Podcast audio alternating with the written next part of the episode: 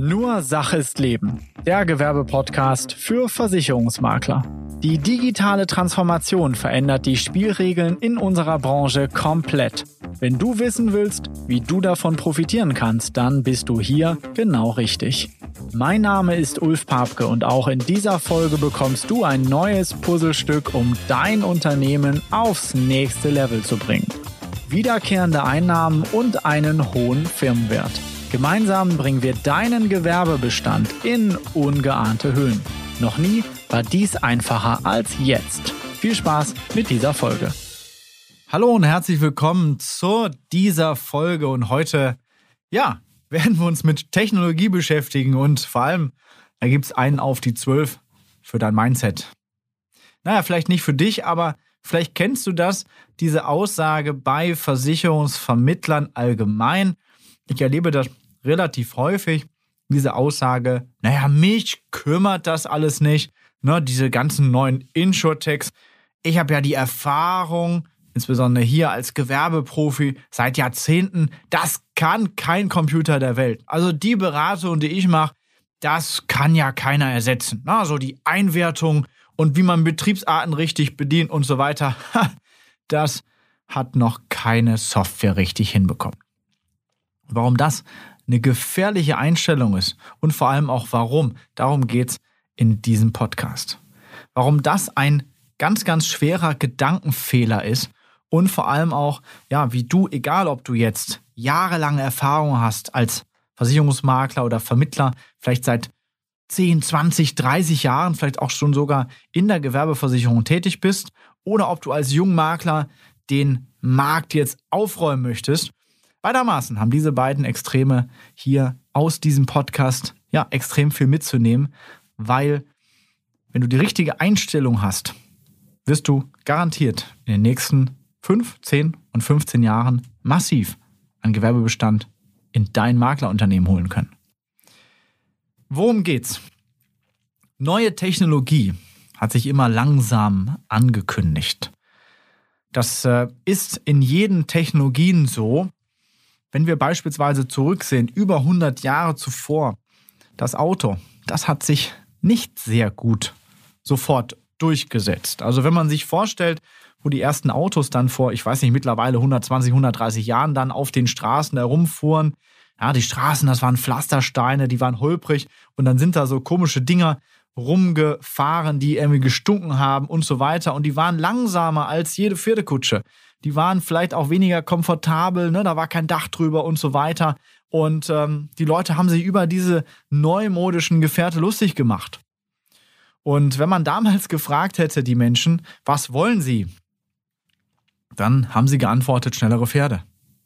Oder ausdauernde Pferde. Aber keiner ist auf die Idee gekommen, ich will die Pferde weglassen und will da so einen stinkenden Motor irgendwo, der mich dann von A nach B bringt. Niemand ist auf die Idee gekommen, dass das Automobil irgendwann die Pferde komplett verdrängt und das ging dann ja relativ schnell in den Straßenumgebungen und heutzutage nutzen wir vielleicht eine Pferdekutsche, um vielleicht noch ja als Touri irgendwo hier in Münster durch die Altstadt zu düsen. Selbst das ist mittlerweile auch schon verdrängt, die Kutschen hier bei uns, das sind so E-Kutschen. Ja, da gibt es auch keine Pferde mehr, sondern die werden mit E-Antrieb so durch die Gegend gegondelt, die Touristen. Oder beispielsweise das Apple iPhone. Hm, das iPhone ist ja gar nicht so alt. Erst 2007 hat Steve Jobs das iPhone in der ersten Version vorgestellt. Und damals war die Entwicklung auch nicht, ja, das iPhone. Es gab vorher schon Unternehmen, die das geschafft haben. In den 90er Jahren gab es schon ein Unternehmen, die diese Idee hatten mit mit Screens, mit Icons und dann diese ganzen Dienstleistungen darzustellen. Die waren nur leider vor ihrer Zeit, sind dann gescheitert, aber die Ideen und einige Entwickler hat Apple dann tatsächlich später noch eingestellt für die Entwicklung des iPhones und auch die Ideen dann letztendlich verwirklicht. Zusammen mit einer, muss man sagen, genialen Marketingstrategie von Steve Jobs ist es dann in den Markt getragen worden. Und wie war das, als das erste iPhone vorgestellt worden sind? Der ja, Vorstand oder Vertriebsvorstand von Nokia, der hat sich damals kaputt gelacht und hat gesagt, naja, wenn man so doof ist und Telefon ohne Tastatur baut, dann kann das nur nach hinten losgehen. Und wir wissen alle, wie diese arrogante Einstellung am Ende für Nokia ausgegangen ist, nämlich dass sie vom Markt verschwunden sind.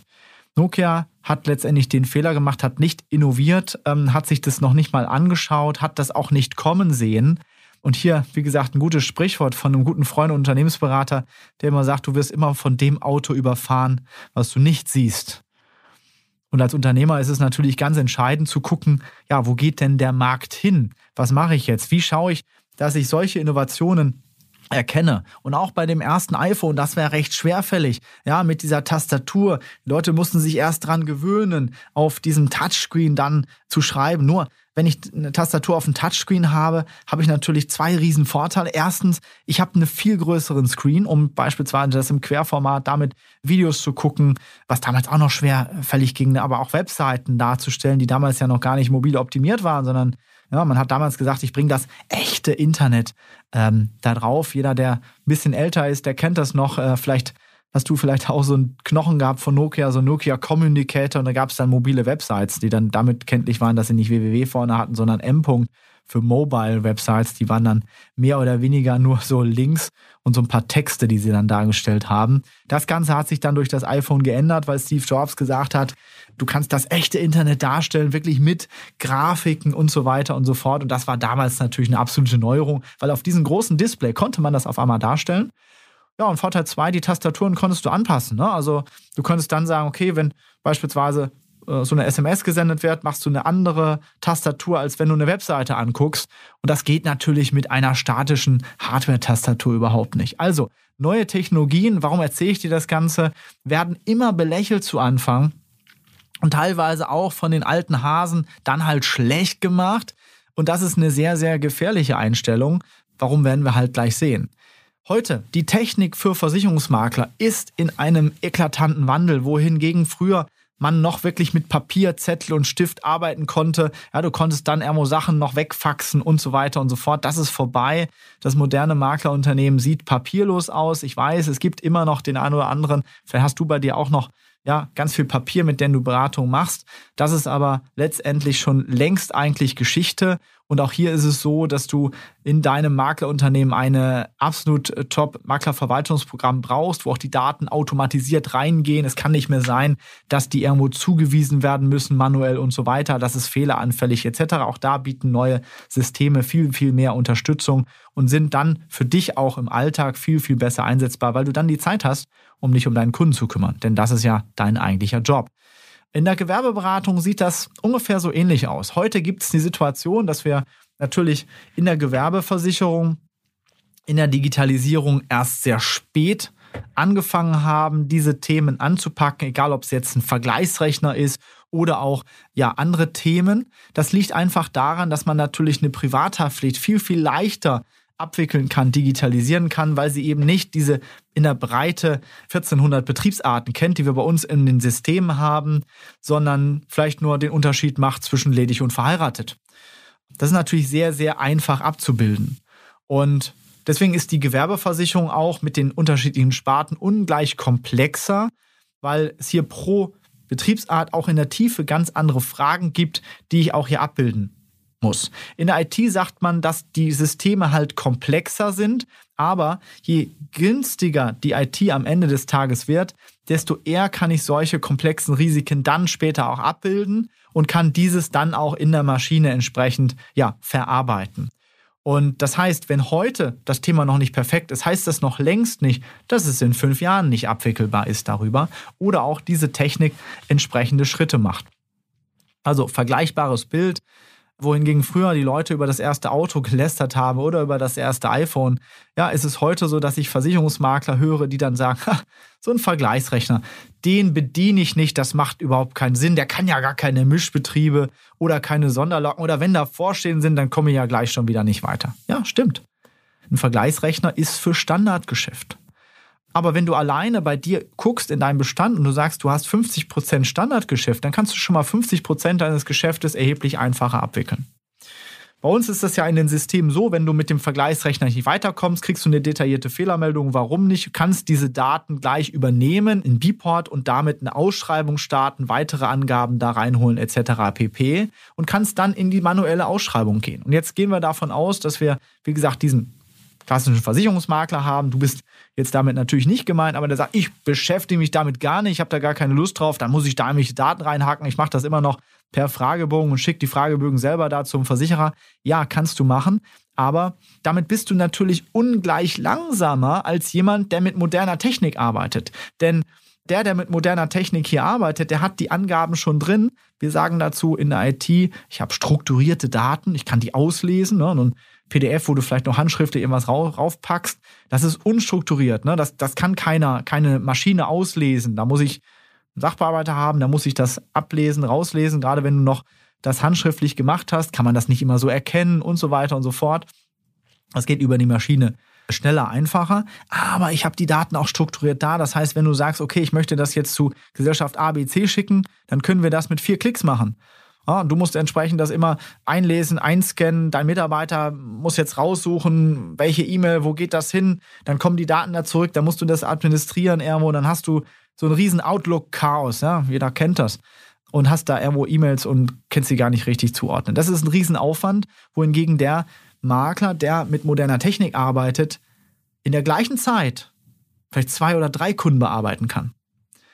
Die Erfassung für ein Risiko geht ungleich schneller, weil ich letztendlich jederzeit mit dem Kunden eine Online-Konferenz machen kann und mit dem Kunden einfach diese Sachen erfassen kann. Und das Schlimme ist, oder das Schöne besser gesagt, wie ich finde, das musst du als Inhaber noch nicht mal selber machen, wenn du mit dem Kunden schon die Beziehungsebene geklärt hast und so weiter.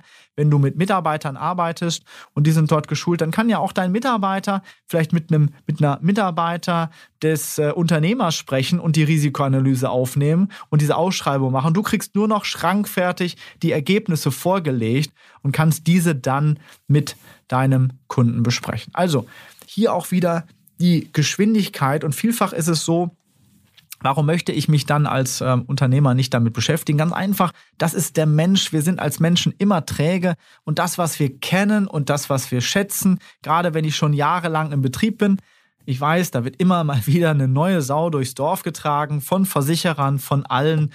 Und irgendwann wird man da betriebsmüde. Ne? Irgendwann hast du keinen Bock, dich jetzt nochmal wieder mit dem vermeintlichen Highlight der Versicherungsgesellschaft XY zu beschäftigen, weil am Ende des Tages doch nicht wirklich so eine Highlight. Aber in diesem Fall geht es eben nicht um irgendwelche Versicherungsprodukte oder sowas, die am Ende des Tages austauschbar sind, sondern es geht wirklich um elementare Prozesse in deinem Maklerbetrieb und die werden technisch auf ja, neue Beine gestellt und umgekrempelt. Und ja, deine Erfahrung, kommen wir mal zu dem nächsten Punkt. Ich habe einen riesen Punkt, die Erfahrung. Da gibt es immer wieder die Diskussion bei älteren Maklern sagen, ja, ich habe aber die Erfahrung, ich hab, bin seit 20 Jahren, bin ich da in dem Geschäft und ich weiß ganz genau, wie ich eine Risikoeinwertung mache und so weiter. Ja, und das Thema ist deine Expertise, die ist unheimlich wertvoll. Und ähm, die kannst du auch wunderbar verwenden. Und die sollst du auch bitte weiterhin verwenden, weil diese Expertise wollen wir auch weiterhin in der Versicherungsberatung wissen natürlich. Aber jetzt gucken wir doch mal an, wofür du heute 20, 30 Jahre gebraucht hast, um vielleicht anhand Erfahrungswerte dir das zusammenzustellen, weil du dann mit Risikoprüfern in den letzten 10, 20 Jahren ausführlich diskutiert hast und dir damit natürlich ein erhebliches Know-how für gewisse Branchen, für gewisse Sparten oder auch mit deinem Kunden hast. Dieses Know-how wird heute durch die Maschine geliefert. Vielleicht noch nicht perfekt. Das mag sein. Aber es fängt an, immer perfekter zu werden und die Maschine lernt jeden Tag dazu. Und die Maschine hat nicht nur die gleichen Erfahrungspunkte wie du, weil du vielleicht, keine Ahnung, wie viele Kunden berätst du pro Woche? Ein, zwei, drei? Das sind vielleicht, wenn es hochkommt, 100, 150 Kunden im Jahr. Und wir wissen, in der Regel ist die Berührungsdichte von Gewerbekunden nicht 100, 150 im Jahr, sondern eher weniger. Dann ja, hat die Maschine vielleicht 10.000, 100.000 solcher Kunden im System und kann viel, viel mehr Daten letztendlich verarbeiten. Gucken wir uns mal die drei großen Punkte, die ich jetzt rausgesucht habe. Das ist nicht abschließend, aber gucken wir uns mal drei große Bereiche an. Punkt eins: die Risikoerfassung mit deinem Kunden. Ja? Du hast natürlich die Erfahrung dann als Gewerbeprofi, wenn du jetzt neue Makler dabei bist, dann mach dir keine Sorgen. All das kriegst du jetzt viel schneller durch die Maschine. Aber wenn du jetzt länger dabei bist, dann weißt du natürlich, was eine gewisse Betriebsart für weitere Fragen benötigt. Ne? Also du weißt ganz genau, du bist bei einem Handwerksbetrieb, dann weißt du, welche Mischrisiken da häufig vorliegen. Du kannst zielgerichtet nachfragen nach Produkthaftungsrisiken und entsprechenden anderen Themen und hast gewisse Erfahrung, wonach du fragen kannst. Vielfach war es früher auch so, es gab dort auch keinen Prozess, keine Checkliste, die man durchgeht und hat einfach diese Sachen nach Erfahrung durchgegangen. Also diese Besonderheiten, die du berücksichtigen musst. Ja, du musstest diese ganzen Sachen entsprechend erfragen. Punkt zwei, die Risikoerfassung für bestimmte Sparten. Ja, du hast gewisse Erfahrungswerte. Welche Fragen muss ich denn bei einer gewissen Sparte ja, fragen, damit ich ein vernünftiges Angebot vom Versicherer bekomme? Du weißt, welche Fragen du stellen musst, du weißt, welche Fragen auch du weglassen kannst, weil du sagst, okay, Auslandsrisiken, Produkthaftungsrisiken, bla bla bla, hat der Kunde vielleicht nicht, Vorschäden etc. Ja, und der dritte große Punkt ist, du weißt, welches Risiko bringe ich denn wo unter. Ja, ist ungefähr so wie so ein Hängeregister kannst du dir vorstellen, ein großes Hängeregister. Du hast quasi alles das in deinem Kopf und kannst immer dann das passende Hängeregister, die passende Schublade rausziehen und weißt, ach, da habe ich schon Erfahrungswerte, da weiß ich, das frage ich bei ABC an, das bei XYZ und so weiter. Und da weiß ich, dass ich da beispielsweise den Bauhandwerker da gut unterkriege, der hat Vorstehen, das mache ich da und so weiter und so fort. All das ist natürlich die unheimliche Pluspunkt von dem Gewerbeprofi. Und alle Punkte, die ich dir jetzt genannt habe, kann die Zukunft in die Technik in Zukunft immer besser. Ich will nicht sagen, dass sie jetzt schon so ist, dass es alles deine Beratung ersetzt. Ja, das ist natürlich immer von Vorteil, wenn du da mitdenkst und Erfahrung hast. Das ist gar nicht die Frage.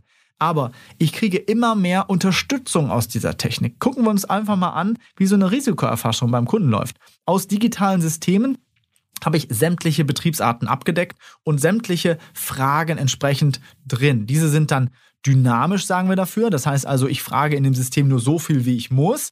Aber wenn jetzt gewisse Punkte du ankreuzt und sagst, ja, ich importiere hier nochmal irgendwo ein paar Waren aus China und verkaufe die irgendwo hier und so weiter und so fort, dann ploppen gleich weitere Punkte auf. Ja, denn die Technik hat einfach mehr Erfahrung. Die wird letztendlich einmal zentral gemanagt, kommt natürlich aus, aus Erfahrungswerten von den bisherigen Vorgängen, kommt von Hunderten, Tausenden von Vermittlern und Anfragen. Das heißt, die Technik hat natürlich auch oder die Maschine viel, viel mehr Datenpunkte als das, was du als Einzelmakler in 20 Jahren sammeln kannst. Nächster Punkt, die Daten sind aktuell. Auch da ist es so, wenn du vor zehn Jahren mal eine Erfahrung gemacht hast, dann heißt das noch längst nicht, dass die heute genauso ist. Der Versicherer kann seine Zeichnungsrichtlinien geändert haben und so weiter und so fort. Der nächste Punkt ist, so ein System ist immer objektiv. Und durch diese dynamischen Fragen kriege ich natürlich auch Anhaltspunkte, wo ich mich entlanghangeln kann. Ja, das heißt, wenn ich beispielsweise einem blutigen Anfänger, wenn du deinem Azubi diese entsprechenden Risikofragen aus Bport beispielsweise bei uns gibst, dann kann der mit einem Kunden eine Risikoanalyse durchführen für eine gewisse Sparte. Hat natürlich auch die Möglichkeit, dass du auf einmal mit deinem Unternehmen Aufgaben delegieren kannst. Es hängt nicht immer alles nur an dir, sondern du kannst diese Aufgaben teilweise auch dann delegieren, du kannst die Aufgaben machen, die für dich da sind. Das heißt also den Verkauf nachher übernehmen, die Aufgaben, die dir auch Umsatz bringen und nicht jetzt irgendwelche Vorbereitung, Nachbereitung oder ähnliches. Das heißt, du wirst in deinem Betrieb viel, viel effizienter und kannst auch ne, dein Team letztendlich viel besser ausbilden. Das heißt, diese Erfahrung, welche Fragen muss ich stellen beim Kunden, macht so eine neue moderne Technik obsolet. Und zwar auf einmal die Risikoerfassung beim Kunden oder auch die Frage, wo bringe ich welches Risiko unter, weiß so ein System, weil hier natürlich Erfahrungswerte sind, wo kommen denn Angaben zustande, wo ist es denn sinnvoll, das eine oder andere Risiko mit den Vorgaben anzufragen und du hast hier gleich einen Hinweis, wo bringe ich das unter. Ähnlich ungefähr wie dein Kopf arbeitet ähnlich wie ein Hängeregister, ja, kann man sich vorstellen. Man weiß ungefähr, ach, da ist das ungefähr, ich mache die Schublade auf, dann habe ich da Lösungen drin. Und äh, so ein System arbeitet nicht wie ein Hängeregister, sondern ähnlich wie Google. Das heißt, du gibst schon diese Daten ein, vorne ins Suchfeld und auf einmal findet das System die Lösung und kriegst die richtigen Lösungen angezeigt. Genauso funktioniert auch so eine ja, eingebaute, wir nennen das Orientierungshilfe. Also das System sagt dir, wo bringe ich welches Risiko direkt unter. Ja, und zu guter Letzt, ähm, wichtiges Thema, was ich immer wieder feststelle, auch bei den Profis, Checklisten bringen klare Prozesse und klare Ergebnisse. Ich sag's mal so, wenn du das nächste Mal in den Urlaub fliegst, egal wohin, dann wirst du wahrscheinlich vorne einen Piloten sitzen haben, der das Ganze schon seit ewigen Zeiten gemacht hat. Der hat vielleicht schon, was weiß ich, hunderte, tausende Flüge gemacht. Der hat diese Maschine, dieses Muster, wie die Piloten sagen, schon seit, ja, was weiß ich, x-mal bewegt und auch diese Flugroute oder was auch immer hat er ewig gemacht. Doch trotzdem wird der Pilot jedes Mal immer wieder die gleiche Checkliste durchgehen. Hat er das gecheckt, hat er dies gecheckt, ist das eingestellt und so weiter und so fort. Das wird er zusammen mit seinem Co-Pilot machen, weil wir einfach wissen, dass Piloten mit dieser Checkliste viel weniger Fehler machen. Und wir Versicherungsvermittler sind in der Situation, dass es da ganz, ganz häufig ja den sogenannten alten Hasen gibt, der sagt, Mensch, ich weiß, was du brauchst, hat das handschriftlich auf dem Zettel und da werden ganz, ganz viele Dinge vergessen. Ich weiß, trifft ja immer einen selber nicht, aber wir stellen immer wieder fest, bei Nachfragen, wenn man weiß, okay, bei einer Angebotsanfrage, das müsste der doch eigentlich wissen, so Banalitäten wie gewisse Themen wie Umsatz, Rechtsform und so weiter, die fehlen dann schon. Das heißt, ich weiß, da fehlen in der Beratung, in dem Erstgespräch Checklisten, die der durchgeht. Und die werden dann vergessen. Mit so einem System hast du eine ultimative Checkliste. Du kannst nichts mehr vergessen. Und auch das ist nicht nur eine, ja, bessere Erfahrung für denjenigen, der es anwendet. Ne? Egal, ob du das jetzt einem Mitarbeiter beibringst oder dass du das selber machst, dass du nichts vergessen kannst. Der Kunde nimmt das auch anders wahr, weil er viel, viel professioneller an die Hand genommen wird, die richtigen Fragen gestellt bekommt aber auch beim Versicherer, wenn da nicht immer ständig Rückfragen passieren müssen, wirst du anders beim Versicherer wahrgenommen, indem du nämlich eine viel bessere Datenqualität lieferst und damit der Versicherer natürlich auch ein besseres Angebot erstellen kannst. Wenn du wissen willst, wie da so die Versicherer ticken, dann guck dir nochmal oder hör dir die Folge an mit Thomas, ist ein Zweiteiler zum Thema Risiko Einwertung und Ausschreibung. Wie kriegst du die besten Angebote, heißt, glaube ich, die zweiteilige Folge mit Thomas Eickhoff. Einfach mal suchen. Ich glaube, Folge 14, 15, 16, irgendwie sowas in dem Rahmen müsste das sein. Hörst du das nochmal einmal an, weil da kannst du auch unheimlich punkten. Aber auch, wie sieht das aus, wenn du jetzt Sachen vergisst? Du kriegst vom Versicherer Bescheid, du brauchst noch die Daten. Du musst noch einen Fragebogen ausfüllen und so weiter. Und dann gehst du nochmal zum Kunden. Das macht einfach einen ultra behämmerten Eindruck beim Kunden und wirkt nicht wirklich professionell, weil der Kunde sagt sich natürlich, warum hat er mir den ganzen Kram nicht schon eher gefragt? Der war doch letztes Mal schon mal da. Warum hat er nicht gleich da die richtigen Fragen gestellt? Ergo stelle ich mir als Kunde natürlich vor, der hat gar keine Ahnung von dem, was er da macht. Also insofern vermeide bitte solche Themen in solchen Checklisten und die kriegst du letztendlich nur aus elektronischen Systemen, weil früher gab es natürlich auch schon ne, die PDF mittlerweile oder die Fragebögen, die waren aber, ich nenne es immer 2D. Heute aus der Maschine kann das dynamisch passieren und wir können diese Fragen entsprechend ganz dynamisch generieren pro Betriebsart. Ist eine viel, viel größere Detailtiefe.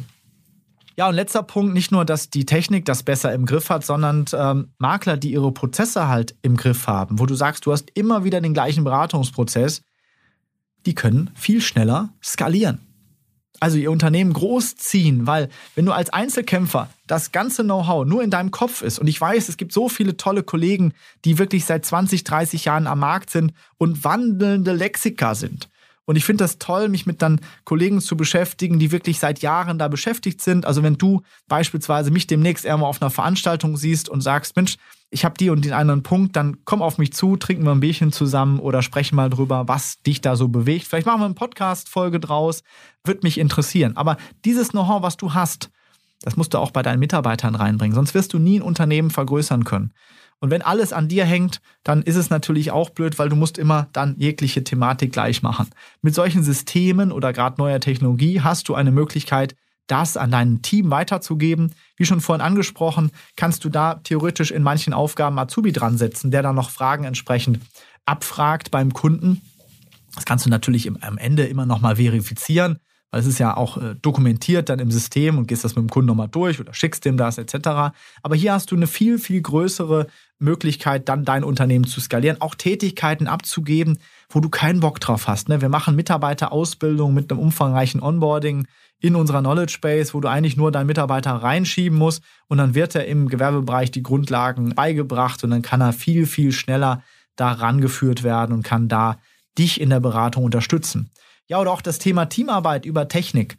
Früher hat man gearbeitet noch tatsächlich über Papier, dann hast du Angebotsanfragen vielleicht per Fax gesendet, das musstest du zusammenführen, da hast du einen Ordner gehabt und so weiter und so fort. Und das geht über Technik natürlich heute viel, viel eleganter.